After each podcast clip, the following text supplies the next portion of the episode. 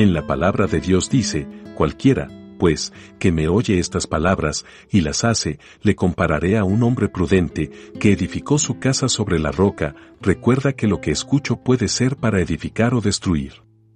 No olvides seguirnos en nuestras redes sociales como Iglesia Querit y acompañarnos en nuestros en vivos todos los domingos a las 9 de la mañana. Dios te bendiga hoy y siempre.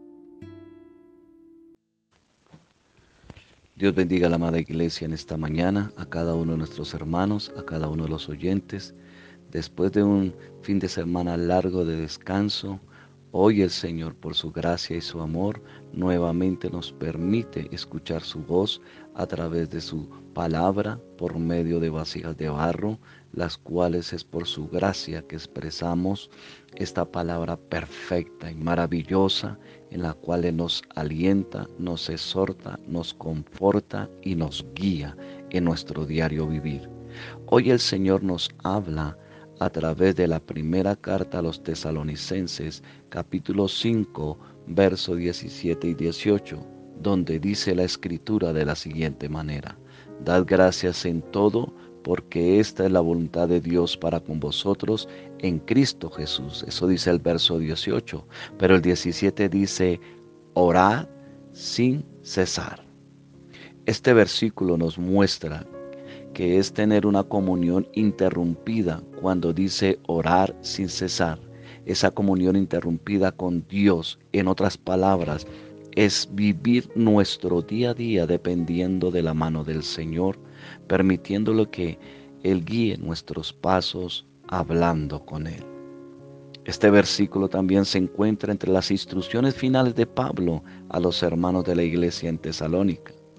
Él les estaba recordando algunas cosas prácticas que debían tener en mente y que debían cumplir como iglesia del Señor Jesucristo. Y entre esas cosas que él mencionó, dejó el Espíritu Santo establecido a través de él, encontramos la importancia de orar sin cesar. Nuestra oración debe estar sin cesar en nuestra mente, en nuestro corazón. Quiero recordar o debemos recordar que cuando hablamos de orar sin cesar, nos referimos a tiempos cortos de oración, de gratitud o peticiones que hacemos a Dios en medio de nuestros oficios cotidianos. Cuando digo que esos tiempos cortos es que podremos hacer un, un, alto en lo que estamos haciendo, pero nuestra mente debe estar siempre en esa continua comunión con Dios, en todo lo que estamos haciendo para la honra y gloria de Él. El verso 18 nos dice, dad gracias en todo, porque esta es la voluntad de Dios en Cristo Jesús para vosotros. Cuando vemos que esta es la voluntad de Dios, esta frase, podemos entender que Dios quiere que vivamos una vida de regocijo, de oración, perseverando en el sufrimiento, gozándonos en la esperanza y llevando una vida llena de acción de gracias para con nuestro Señor Jesucristo, porque Él lo hizo todo por nosotros. Él nos dio la salvación. Él es el camino hacia el Dios Padre. Qué bendición porque por medio de Él fuimos redimidos.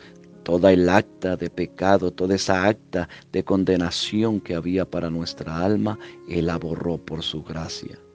Y si llevamos esta vida mencionada, y que acabamos de comentar hace un momento, será una vida para la gloria de Dios y avergonzará a nuestro enemigo, porque estamos siendo transformados y conformados a la imagen de Jesucristo. Por esta razón debemos orar sin cesar.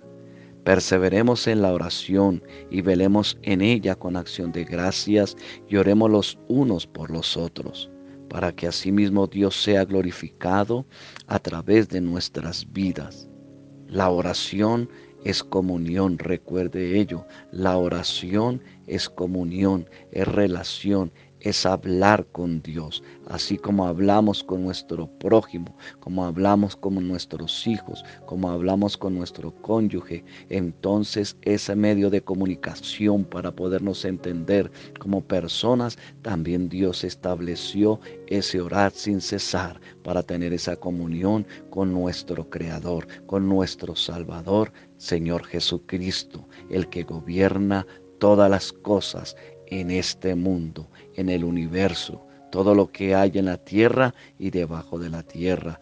Podemos tener comunión con ese Creador perfecto. Por eso, nuevamente, valga la redundancia, orar sin cesar en estos tiempos tan difíciles que se están allegando a la iglesia y al hombre y a la mujer, al joven, al niño que cree en el Señor Jesucristo. Bendiciones.